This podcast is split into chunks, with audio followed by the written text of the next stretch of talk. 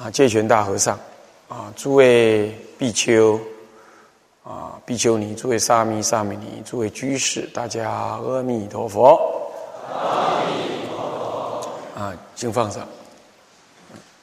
嗯，啊，今天呢，嗯，昨天晚上啊，到贵宝刹，啊，那么呃，确实是路过这里啊，啊，最主要是我们天台山。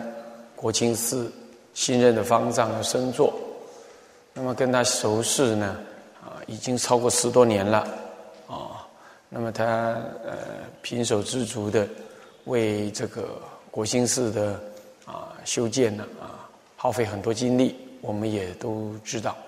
那么他哎呀，曾经早在这去年呢，哎就来过寺里。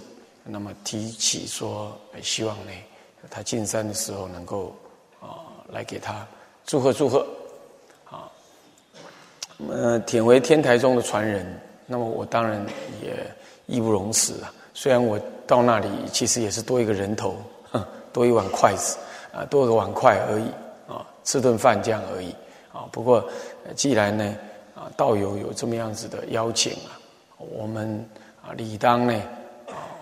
为他祝贺，也希望他为佛教呢啊多发一份心来护持。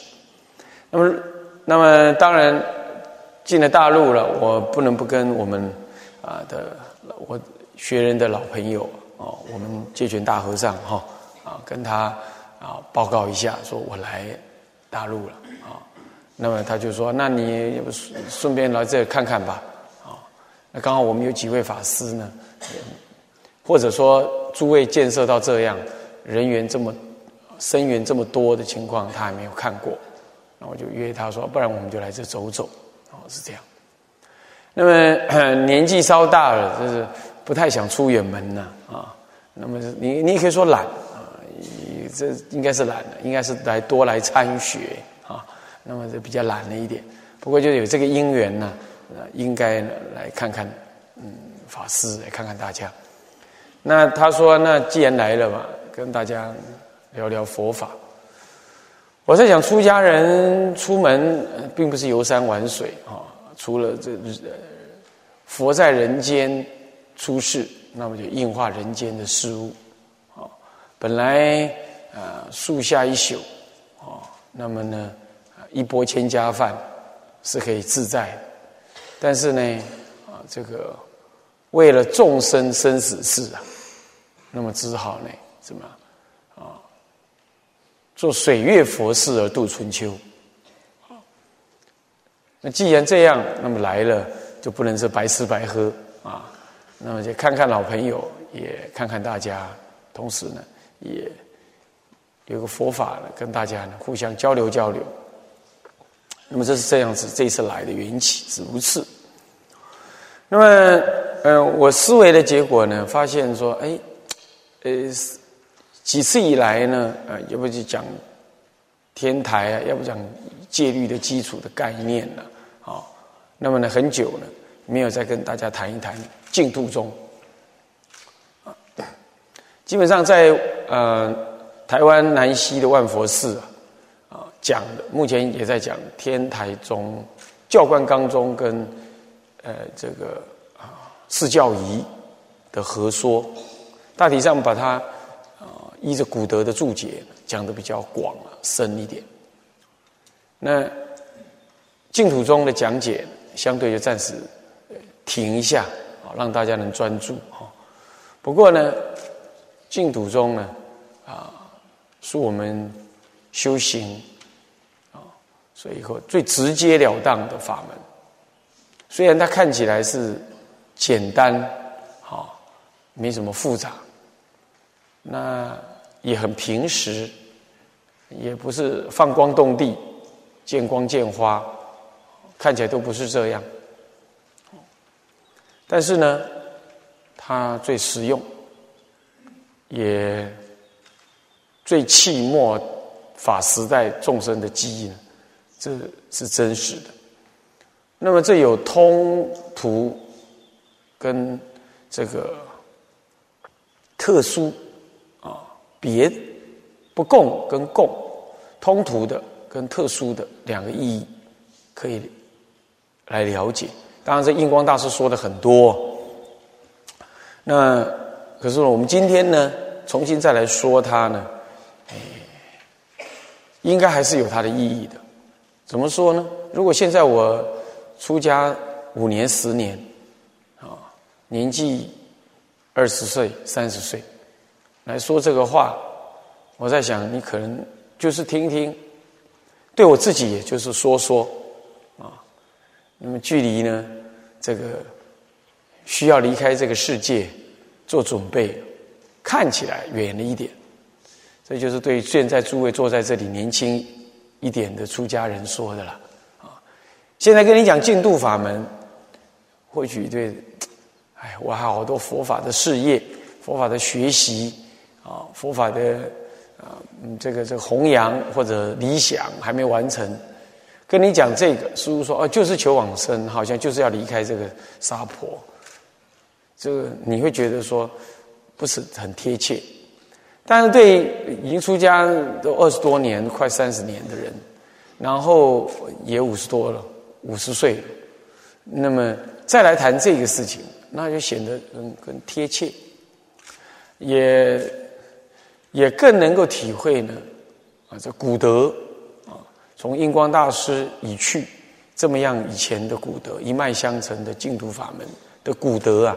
慨慨切切为我们讲说净土法门这种内心的真切感，真而切啊，他他并不是急啊，也急不得，但是是真诚的，切是什么呢？是深刻的、深切的这样子的一个心情呢，我们就感受得到。好那有了这个想法，一方面也是自己的心情，二方面也是啊，哎，这几年来啊，我回忆了一下，哎，好像也没有这么专注的提净度法门啊。虽然呃，可能给大家生做这样讲，大概是生五五次啊，一天两次，最后一天一次。假设是这样的话。那么所有的时间也就是五次，五次的话算起来不过就是十小时吧，啊，顶多就是十小时。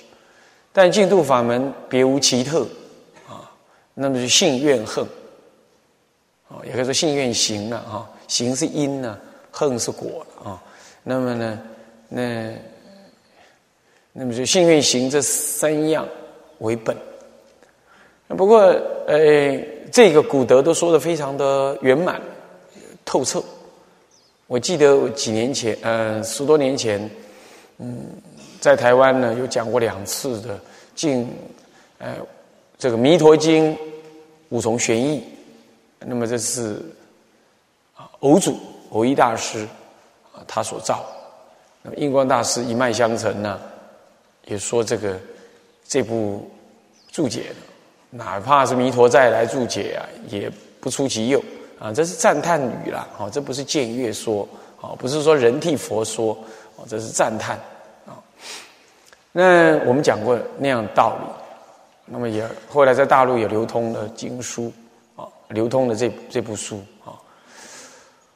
啊。虽然是这样子，那么这这那部分呢，讲这个信愿行啊，讲。净土中啊，这个重要的《阿弥陀经》啊，讲到阿弥陀佛的义理啊，都基本上用天台的道理在讲啊。那么讲了很多，所以我们也就啊，不是完全的在为净哎这个净土中的信愿行这三行啊而说。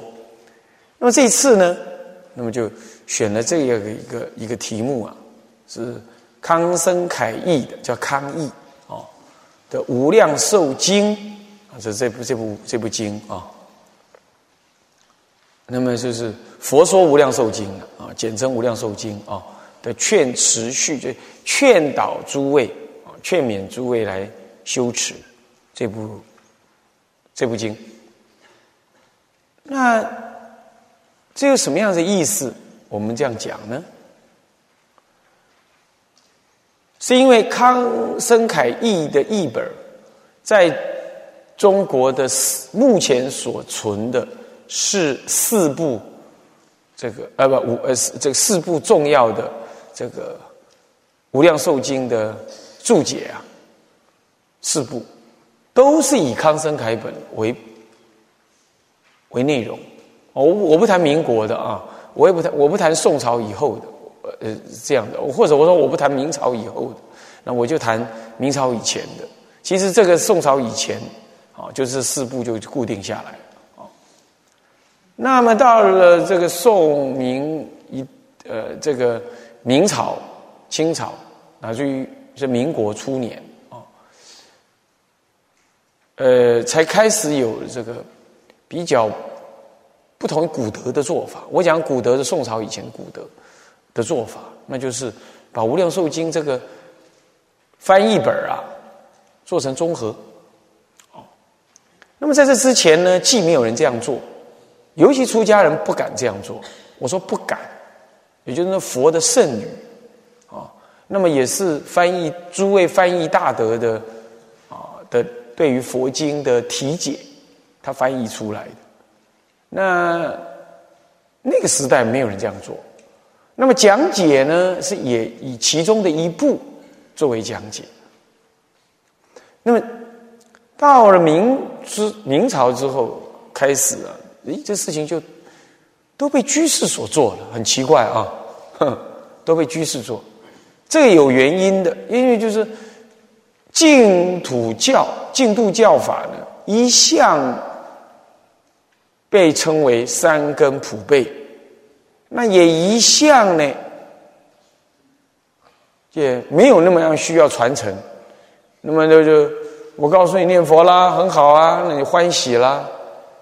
那么你就下去看看书，听听经，你就念起佛来。那么很多老太太、老先生，哦，这念佛啊，自知实质。好，那么就我们有很多的往生路，善女人。往生路，善男子往生路哦，很多，那么感觉起来都很有，很有成就，很有效果。那么这个时候就是这样子的法门呢，就是特别为世俗在家人所受用。相对于禅宗禅堂几乎只让，不要说在家女众、男众都不行，不要说在家人不行，哪怕是沙弥。在传统的禅堂、严格的禅堂里，也不容许进去，所以就只有比丘能进去。那所以说，这个法呢，相对起来，嗯，净土法门呢，就更容广传，哦啊，也没有那么样子的刻意需要师父带领。那么有一些知识能读懂书的，那么他看一看，他就有自己的看法，有了自己的看法，就可能有自己的做法。哼，所以说呢。明朝以来呢，这个做法特别多的，那么在家人，你看他出家是素食，也出家那么离欲，专注寺院，要有寺院的规矩，寺院的长老师傅的教导，在上面总是有人，他旁边也有同才，也有他的师兄，他要随便的说些什么话，做些什么事，很可能就受到传统佛教的一些问难。乃至于指责或者制止，但在家人呢，没什么这个这个机制的，啊，他说了算，哼，是吧？那么他要会说，还有一些在家人跟他学，怪了有出家人呢，他不亲近，他要亲近在家人。说着说着呢，以说为修，以修，那么呢，那么呢，以解为证，他觉得自己挺好的。说的也挺多人听的嘛，慢慢的就会有下面人敲鼓，上面人抬轿，旁边人抬轿，他觉得讲着讲着呢，他觉得我不也是说法的人吗？我不也讲的很好吗？你看这些人都需要我，他就开始著书立说。渐渐的呢，他经典的老佛爷的意见呢，他也有意见，老佛爷世尊说的教法，他也有意见。他如是说，他说这五部翻译五都是无量寿经，名字是有不同啊，但读起来读哪一本呢？哎，麻烦，我我何不五本都读？五本都读太累，那何不把五本凑成一本呢？因此汇集本呢，自古以来四部汇集，通通在家人做的，没有出家人做，你就知道什么原因了。各位了解吗？你想想看啊，我们打个比喻，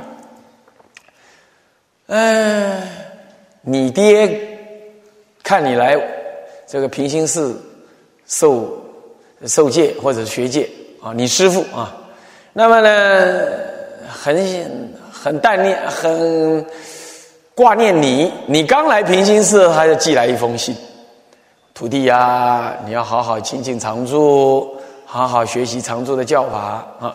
一年你收了一封信，第二年呢，他又想到你了。他说：“哎呀，你在那边一年、二年了啊，学的大概不错了。有没有在那边学好啦？你已经过了一年啦，那学的怎么样啊？那么要有学有行啊。”又讲了第二年，三五年过后了，你还是没音讯的。他再写给你敲封信来啊啊！那么就说啊，你呢在那学的如何啊？有缘呢回来。啊，看看师傅吧，师傅年纪大了，又过了十年了，但那快，他你师傅快死了，他就写了，他该回来了吧，我老了，庙要你来继承了，那写着，都是爱护徒弟，都是希望你学法，看你不同的因缘，他不同的时机，一定写不同的信，目的一样，都要你成就。但是呢，因缘对机不同，目的虽同，讲法虽同，说法稍有不同。这就是佛应机说法，观机斗教，啊，一因演说法是随类各得解，就这样子。那么从头到尾都讲一样的，你看我来我都不敢从头到尾讲一样。昨天儿啊，在那个动车上，动车站、火车站上，火车站。动车车站，那这是我们本通老法师，嗯，问我了，法师讲什么？啊，这下可把我问倒了，叫我讲个什么题目我可以，问我讲什么，这就把我给问倒了，我哪知道讲什么？嗯，那前一天我给法师打电话，我问法师，法师你要我讲什么？他说：“你来了就就列印出来吧，就讲吧。”他也不给我题目。最难的是不给题目。那天南地北三藏十二部，你从何讲起？啊，那还好啊。有位印象师傅啊，他陪本通法师来啊，他跟我提到他师傅啊，提到定西老法师啊。听到他师傅念佛啊，如何如何？言谈之间呢，哎，这个，这个，呃，也不能说眉飞色舞，就是说心情上呢，很辱慕之情啊，对师父的辱慕之情，对于净土教的那种从泛泛信仰到因为师父的往生示示现，他呢能够坚定信心。哎，这就让我想起来说，哎，对哈，久了没在没在平行寺讲净度法门。那么他又提到了说，我曾经在这里讲过一个，嗯，这个持名念佛与实相念佛的统一。他说他也把那个光光盘光碟啊，给他呢九十九岁当年呃当年九后来九十九岁圆寂的他的师傅看。那时候应该九十多了啊，上下。那他师傅说了一句话，他说：“哎，这个太深了，还是好好念佛就好。”那么这样子综合起来，我听了这几几句话，还要看看法师啊，他也没有特定要我讲什么哈，这样，然后又又分析了说过去，然后讲这些天台中讲不少这样子。那那我就想说，哎，讲讲这个劝词序，这个劝词序就不是讲太多理论。但也有，但像刚刚那就是一个理论，我说我譬喻说，你来这参学，你师父想念，但挂念，写了三五封信，写了五封信来。结果这五封信呢，通通到了知客寺那里。知客寺看一看，你这家伙初入佛门，初亲近常住，怕你师父写来的信呢，这个是要你回去的，让你道心动摇，所以第一封信收下来。第二封信呢，哎，又看你呢，刚刚要做比丘，要登坛受具。怕呢，你师傅有什么障碍的话啊，或者是说这个鼓励你是鼓励你，怕一下子怎么样呢？呃，动摇你呃的信心怎么样？大家也暂时把你给收下来。后来这一收收了五封信，一看你现在道心坚固了，然后就把这五封信一起看一看，哎，目的一样，说法差不多，前面也是我儿，后面也是师父啊，不如把这五封信斗成一封信让你看好了。反正五封信差不多意思嘛，那个知客师傅的好意，你觉得怎么样？你觉得怎么样？你觉得怎么样嘛？第一，他私下收了你的信；第二，你师傅五封信是五个心情、五个时期、五种对众所说的五五时时期顶的的你呀，就代表五种不同的人对象啊。然后呢？好歹嘛，他有五份心情，现在通通没了，通通那被那位好心的知客师一起斗成一一封信来给你看。反正开头也是我儿，后面也是师傅啊，这个上或者师傅呢，呃，这个这个什么什么，你你觉得怎么样？你觉得这样看一封信就够了？看五封太麻烦？有没有这样感觉的？来举手一下，有没有这种感觉？肯定没有嘛！五封信就是五封信呢，好歹我看五次啊，我看十次、五十次我都看呢。这五封信有五种风光啊，怎么可以斗成一封信呢？世尊说法留到我们今天给我们看，五部经都是讲无量寿经，没错。对不起。有那个三十六愿的，有那个二十四愿的，有那个四十八愿的。你说这怎么会是一样的一部呢？一定是对不同的机讲。你何必把它斗成一样嘞？弥陀四十八愿还是二十四愿？来，是四十八二十四。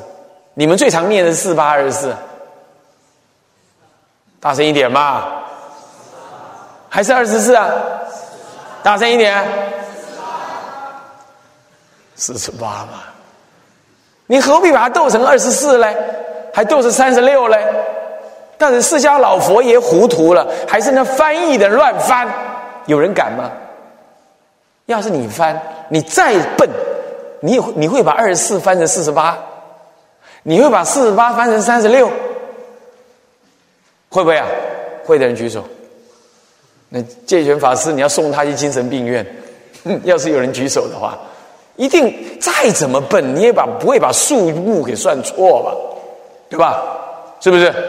所以啊，你要知道，无无量寿经是太重要，难解难信嘛。弥陀经不这样讲吗？弥陀经都这样讲了，弥陀经不说四十八愿，不说三十六愿，不说二十四愿，都在呃我们的古德解释的都是难解难信之法。何况说弥陀本愿的经典，当然更是难解难信。你凭什么相信呢？凭什么说念佛的人到了极乐世界去受用等同佛啊？六根自在啊？那么呢？莲花化身如何这般？你说奇怪，没爹娘怎么生呢？哎，这是不可思议法门，不思议法门啊！世尊都要怎么样？第一，多说。有因缘，他得多说；其次，不同的人得怎么样？深说、浅说、横说、竖说，他要依于他对众生观察的不同而说。诸位啊，你们在座也有去讲过给给人家讲过开示的，你也知道哈。讲开示，不管你是对谁讲开示啊，哪怕是你上午接着。接着下午接着上午讲，你也不可能上下午讲的跟上午一模一样，是不是？在世尊那个时代，有没有录像机呀？没有，有录音机呀？没有，连个照相机都没有。那么你说净土法门一次遇到佛了，世尊就讲无量寿经，讲完了以后再也不会遇到有人需要听无量寿经的，有没有这种事？有没有这种事？当然不会呀。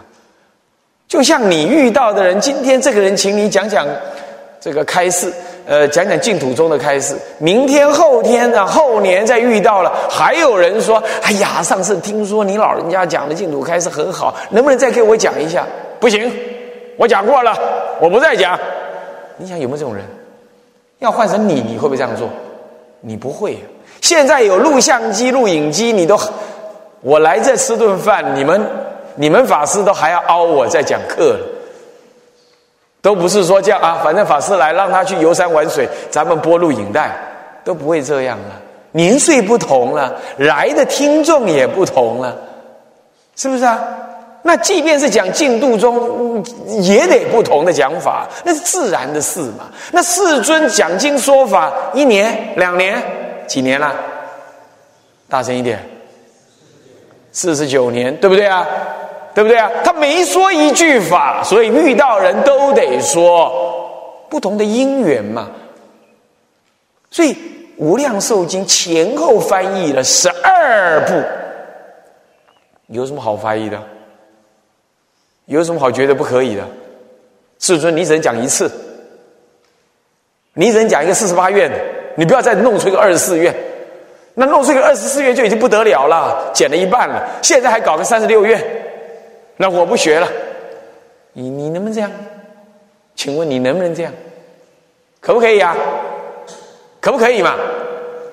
当然不可以。所以呀，世尊应不同的机、不同的因缘，他讲一样一部《无量寿经》，他当然会有不同的说法。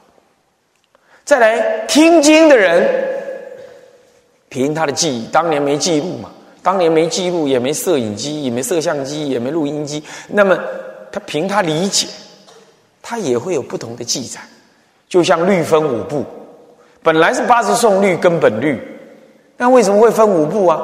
因为各部律主一的所谓的记忆、实践、理解的不同，而各个呢引八十颂律的一部分的文。为本部所用，久而久之呢，根本律八十颂律就不存了。呃，结果呢，五部律。所以我根本分裂没有分部律，律还是同一部。到了律分五部的时候，横五师就出现，竖五师同一部律。到了横五师，就是五部律就分章。众生根器千差万别，越来越多了。就这样。净土法门难解难解，世尊呢，处处提示，说出不同的这种愿述，不同的理解，那么不同的内容，那是可以可以了解，那本来就会存在。所以啊，这个序文上说啊，无佛说无量寿经，古来有十二亿之多，有十二亿。那么最早从安息国的安世高，嗯，安息国现在伊朗，现在伊朗，你看当年那个才几年前呢，谁学士把那个伊朗的那个那个大佛啊给打掉了，给毁了，然后当时谁学士干的？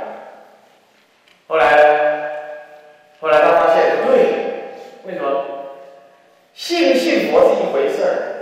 你有那个佛像在，光那光光收你就收翻了，他这下了大了。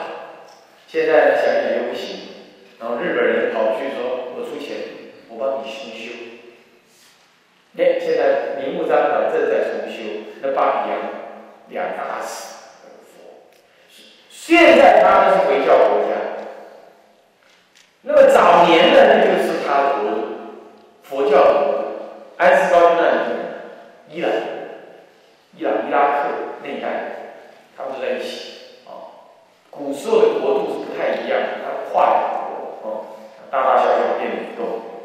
那么这是埃及国的沙门哦，他当年是太子哦。那么在埃及哦翻译《无量寿经》，现在已经不存了。到后来呢最后是赵宋时代，北宋西域的沙门法贤，他的《佛说大乘无量寿庄严经》三卷，前后历经了魏晋南北朝、隋唐宋，一直到宋。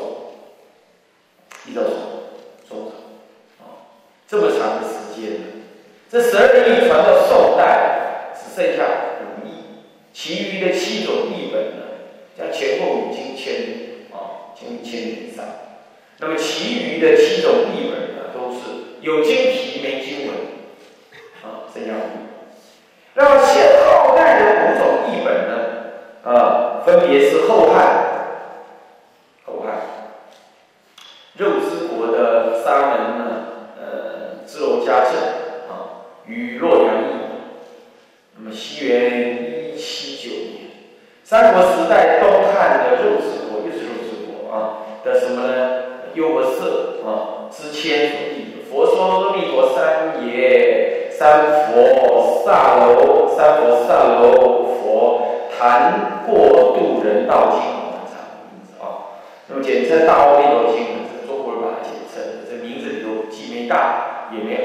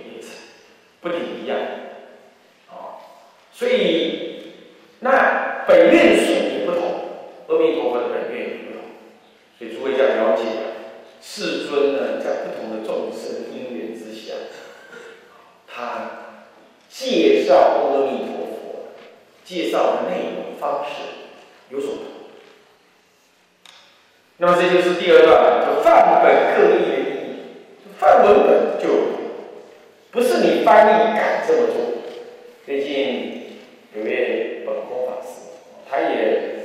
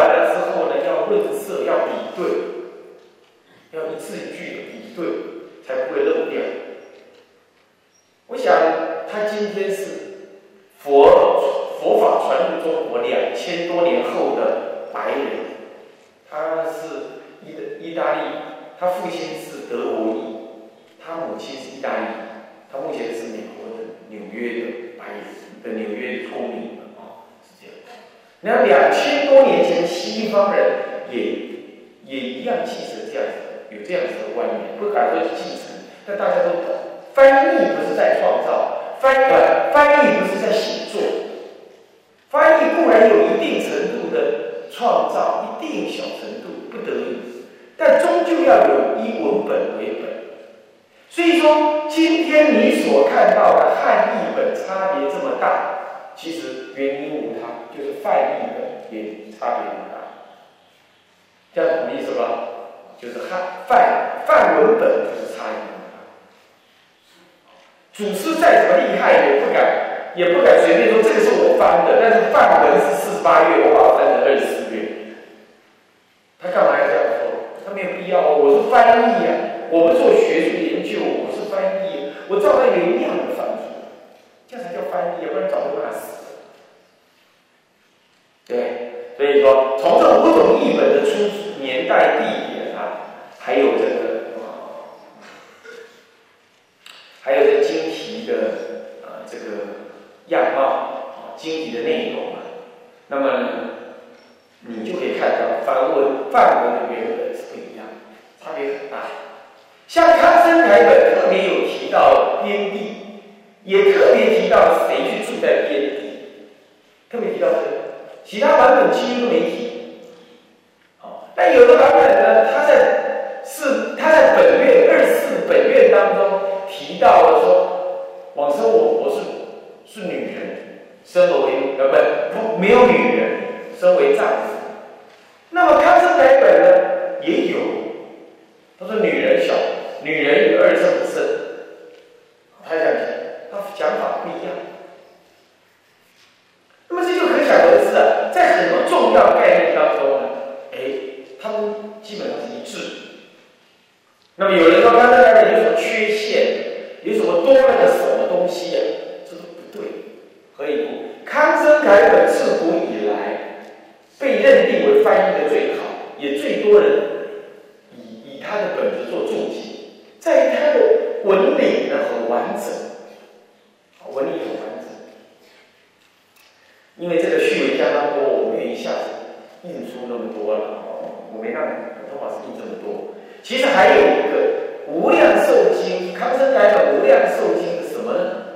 的纲要，我这一天、明天呀，或者是今天呀，可以印给大家看。简易纲要，你就看这康生来本那个结构很完整。有人甚至批评说，康生来本的最后面还提到了这个，呃，这个五痛五烧，他说这不就是五戒。的内容吗？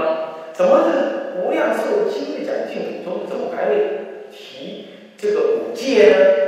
他居然，我告诉你，居然能听啊！他还把这个拿拿掉，说不必了。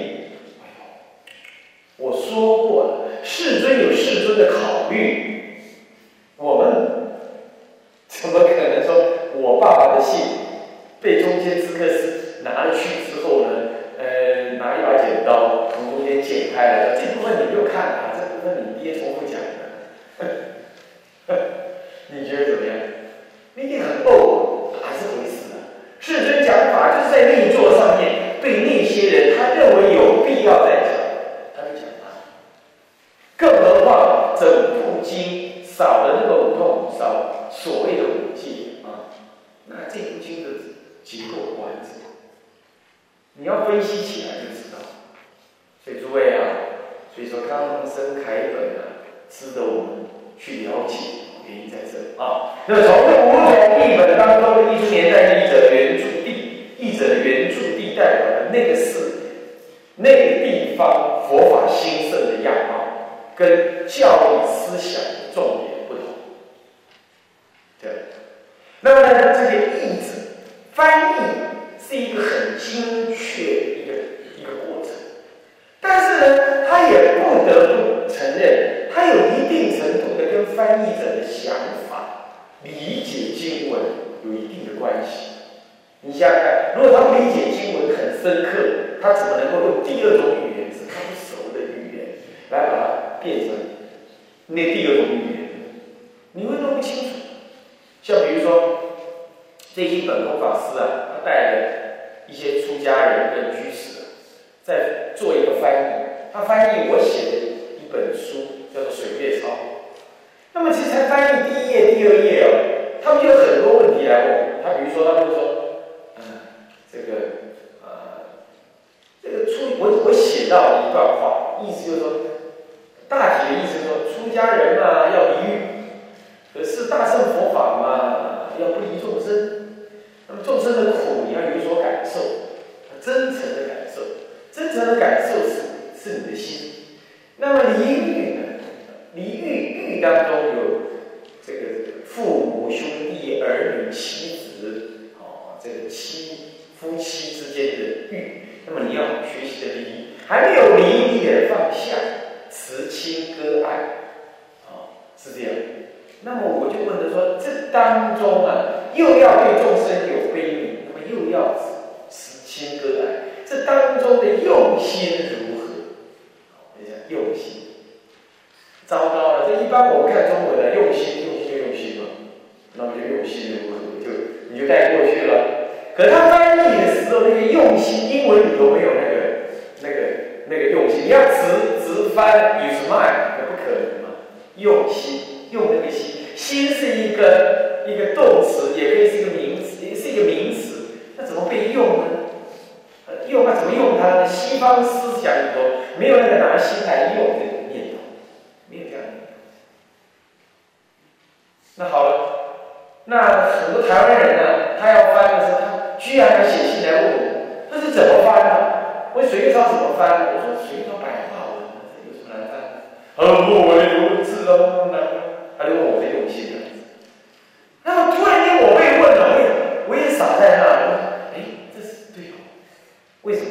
因为一般一般我白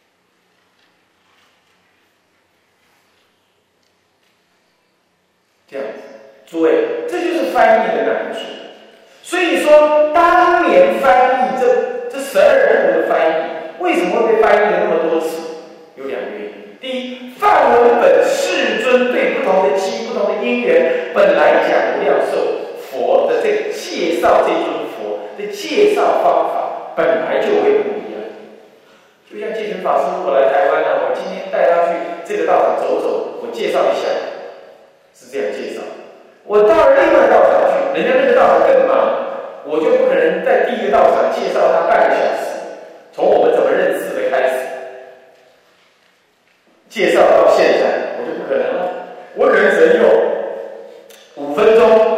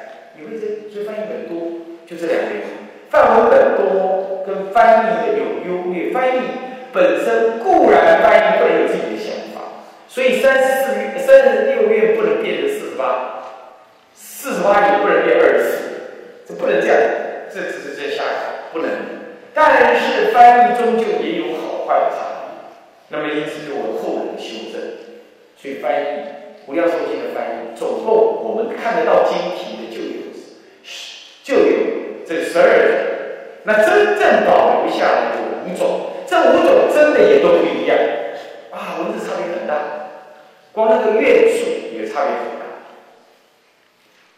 但是那个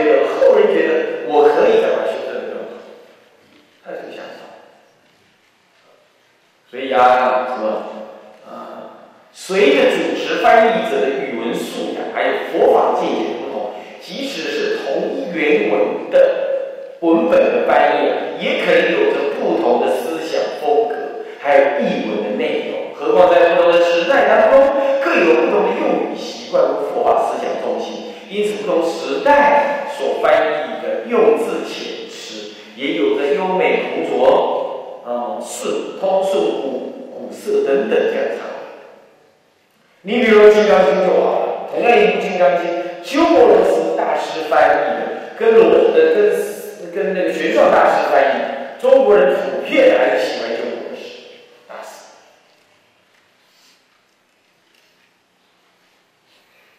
原因呢，是因为他翻译的比较顺口，比较合中国人内容理解。那明明明明是玄奘大师翻译的更加的精准啊，精准没有用啊。我不太喜欢读啊，没有，各位了解好，那么如果了解这样的五步并存是什么用意啊？啊，因为翻译的人不同，用字遣词也不同，所以这样的理由，让各个译本单独的存下来，后世就好参考，后世好参考，好，后世是非常好参考。那么令后人呢，在各译本当中，在从各个译本当中，他可以多元的去了解世尊怎么样从各个方面去讲解这个这个无量寿经、无量寿经，或者说弥陀佛。那你说那世尊怎么会讲四八愿、二四二四愿这样的差别相？怎么会呢？你你你一定会觉得奇怪啊！我告诉你，一定会。第一。那是世尊，那是弥陀佛的本愿。弥陀佛的本愿呢，他一一发愿，他一一众生的听闻是不同的。深的众生听深，浅的众生听浅。这个越能多，越能少这么简单，而越多不一定深哦，越浅不一定。啊，不一定怎么样，不一定这个这个呃，不一定就浅哦，深浅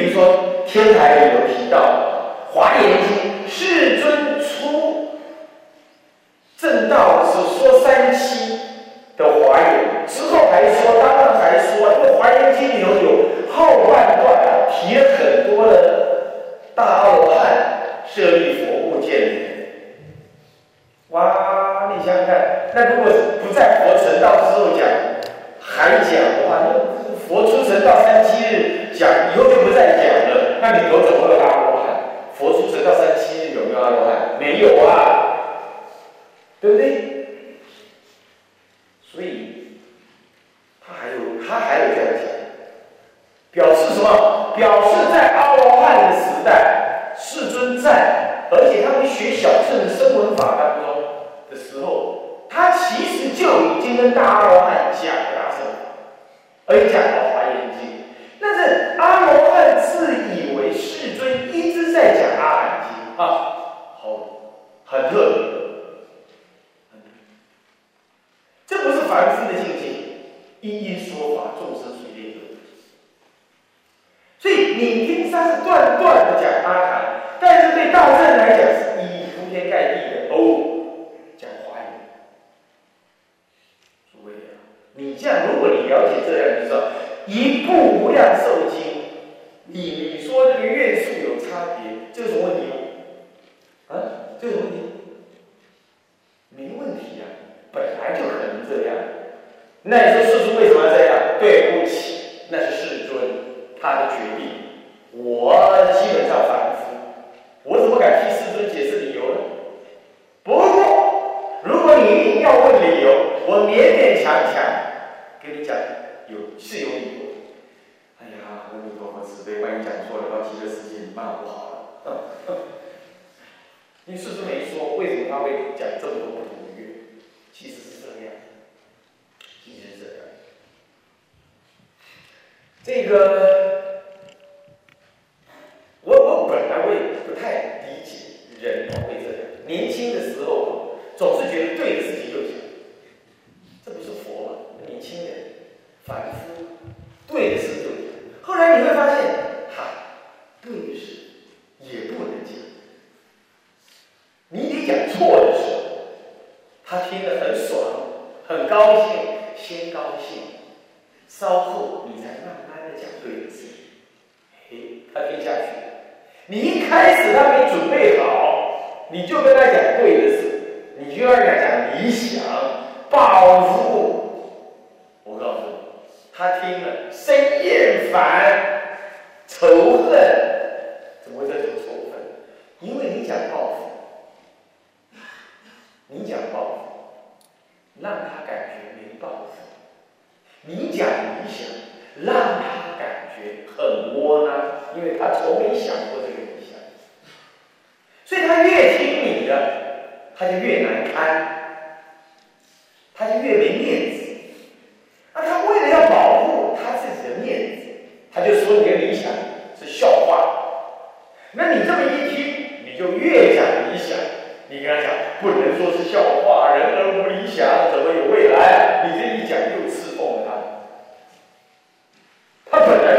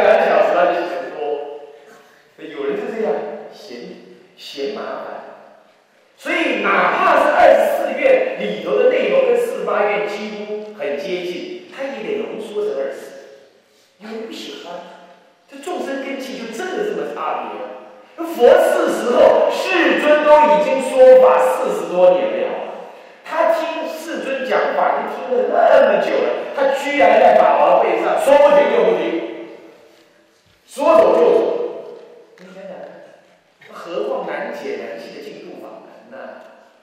所以世尊是不是要多要略说广说深说浅说？是不是就这样子啊？了不了解？就是这有事实意义，这可不是掰出来，有道理。所以说为什么会这样？是因为众生根器，世尊观察。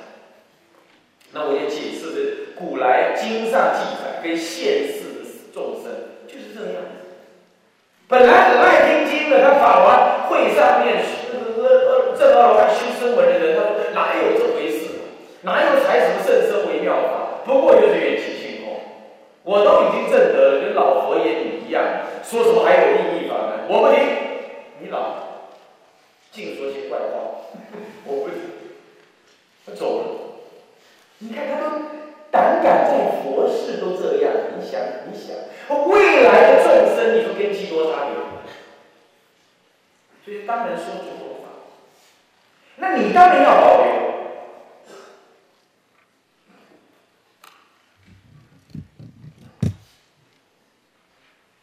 啊，你当然要保留啊！为什么要保留？因为我们众生末法众生要有善根，我们要听世尊从不同的角度在说明净土法的时候啊，那么他是怎么说？你你把它做成一本，那将来世尊各种说法，你都会消失？没有。你看当年五部律，律分五部。